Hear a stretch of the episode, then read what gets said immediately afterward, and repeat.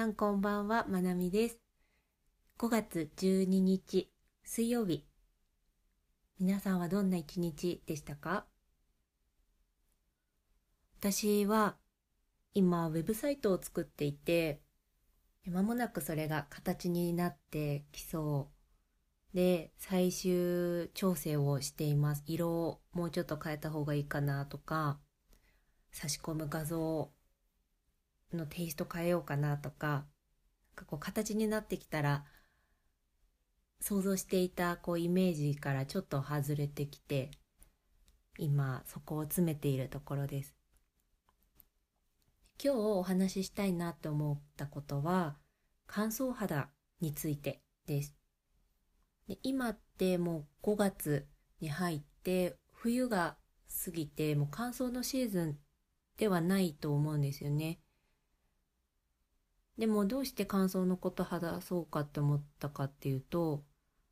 乾燥肌の原因が体の内側にある人の場合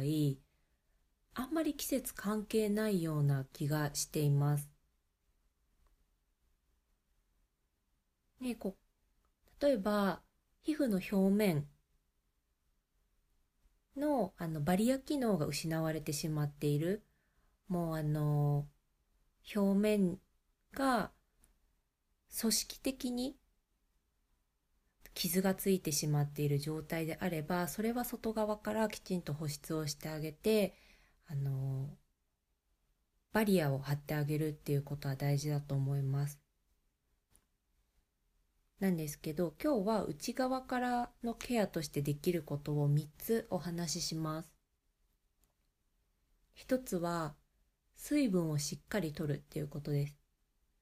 これってよく言われることだし、すっごい基本的なことに思われがちなんですけど、ただ、侮っちゃいけないなって思ってます。私も普段意識しないと全然水を飲まなくなってしまっていて、それが1年ぐらい前から意識して水分を飲むように、取るようにしました。で最適な量っていうのはの体格だったりとか過ごし方によっても違うので誰もが2リットル飲んだ方がいいですよとか3リットル飲んだ方がいいですよっていうことは私はそうは思っていないんですけどただ何かしらのこう状態が出ている人乾燥肌もそうだしあとこうドライアイなんかも私は結構影響しているなって感じたし女性であれば生理痛とか生理の経血に塊が混じるような人とか今言ってるの全部私の過去に当てはまってたんですけど何かそういうものあとはこう唾液が出にくいとかそういう何かしらあったら一回水分量見直してみるのは一つかなと思います。あと便秘とかもそうかな。うんうん。でそれでこうご自身にいい量っていうのを見つけていくのがいいと思います。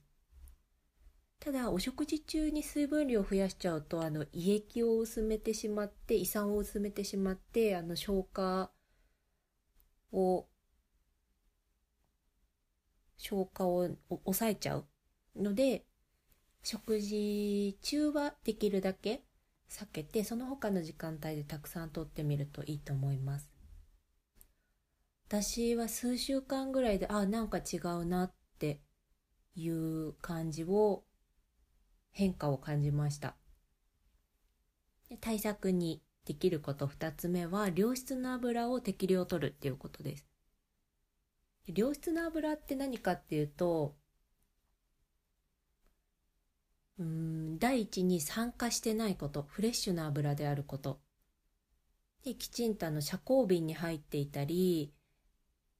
えー、製法にこだわれこだわったものコールドプレスであるとかあんまり安い油はおすすめしないです。できるだけ信頼がおけるところで買った油を指定された方法で保管したものでできるだけ早く消費できるといいですねやっぱり酸化してしまうのででアマニ油なんかがいいですよね。で、フレッシュなオリーブオイルもあのサラダのドレッシングとかいいとは思うんですけど、できるだけあの意識しないと取れないオメガ3って言われる方の油を取れるといいかなって思います。あとはイワシなんかのの油が乗ったお魚もいいですよね。ねただお魚は水銀なんかも懸念点になってくるのでやっぱり大型魚ではなくって小さめ中ぐらいサイズのお魚なので私はイワシとかちっちゃいアジとか、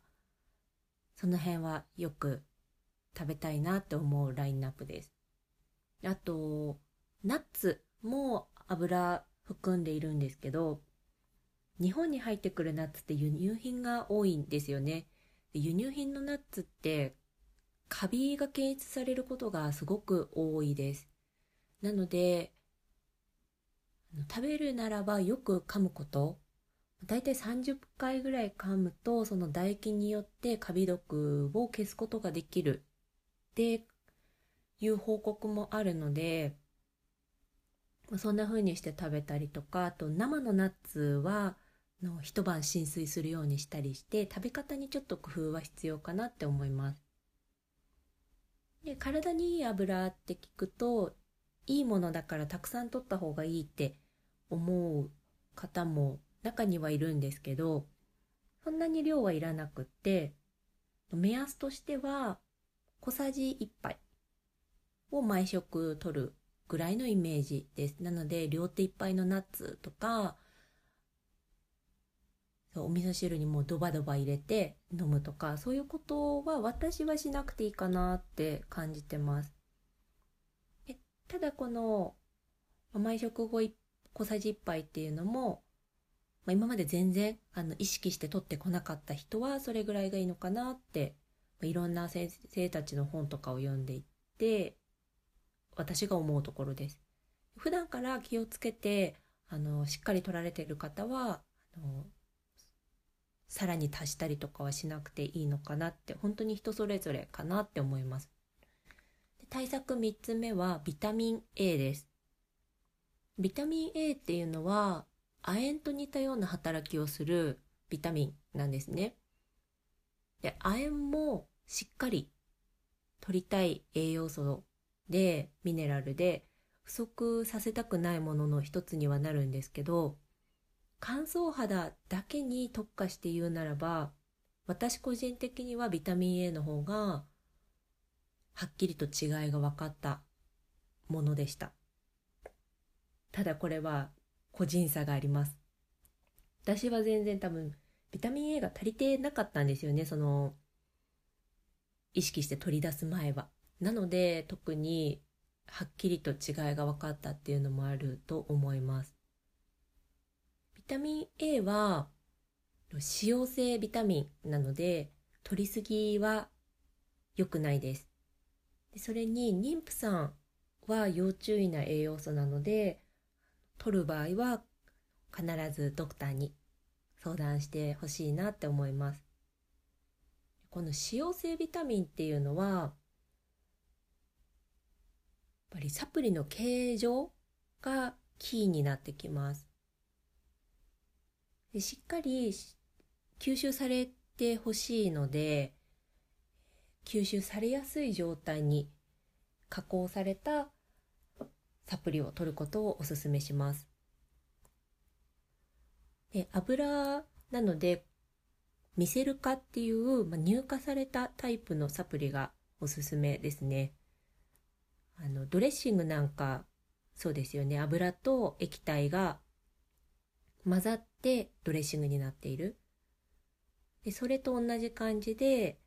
えー、体に吸収されやすいように使用性のビタミン A を見せるかっていう処理を行って吸収されやすい状態で売られているものがあります。液体です。なのでこういったものを使うっていうのも一つですしお食事で言うとうなぎとかと人参とか色が濃いお野菜ですね。かぼちゃとか。その辺を積極的に取れるといいのかなって思います。あのビタミン取る時のポイントとして脂溶性のビタミンはあのお食事と一緒に摂ると吸収が良くなります。油物は消化とあの吸収に胆汁が必要なので胆汁はお食事とった時に出るのでそのタイミングの方がいいかなって思います。今言った3つ。水を取る良質な油を適量ビタミン A っていうのは腸にとっても重要な3つなんですね。で特にビタミン A は粘膜の修復に必要な栄養素なので腸壁。腸の中のダメージがあったらダメージリペアをしてくれます。なので、まあ、3つしっかりあのある期間取り組むとお通じの変化なんかも見られるんじゃないかなって人によっては思います。でよく肌と腸はつながってるって言われるんですけど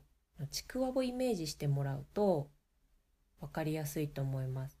なんでつながってるのか。ちくわって外側の茶色いこう焦げ目がついているところから内側の空洞の部分に行きますよね。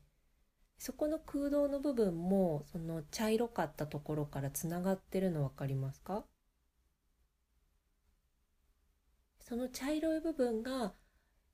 体や顔の皮膚私たちが目で見えるところの皮膚で空洞のところの面そこの面は胃や腸とイメージしてもらえると分かりやすいかなって思います。なのでやっぱりどこかでダメージ受けたらそこだけでダメージがとどまることって難しいと思うんですよね。つながってるから。なのでやっぱり腸でダメージがあったら肌にも何かしらの影響は出てくるのは納得だなって私はそんな風に今のところ理解をしていますなのでもしなんか季節問わず乾燥肌に悩まれている方がいたらこの3つ試してもらえたらと思います。はい。聞いてくださってありがとうございます。皆さん素敵な夜をお過ごしください。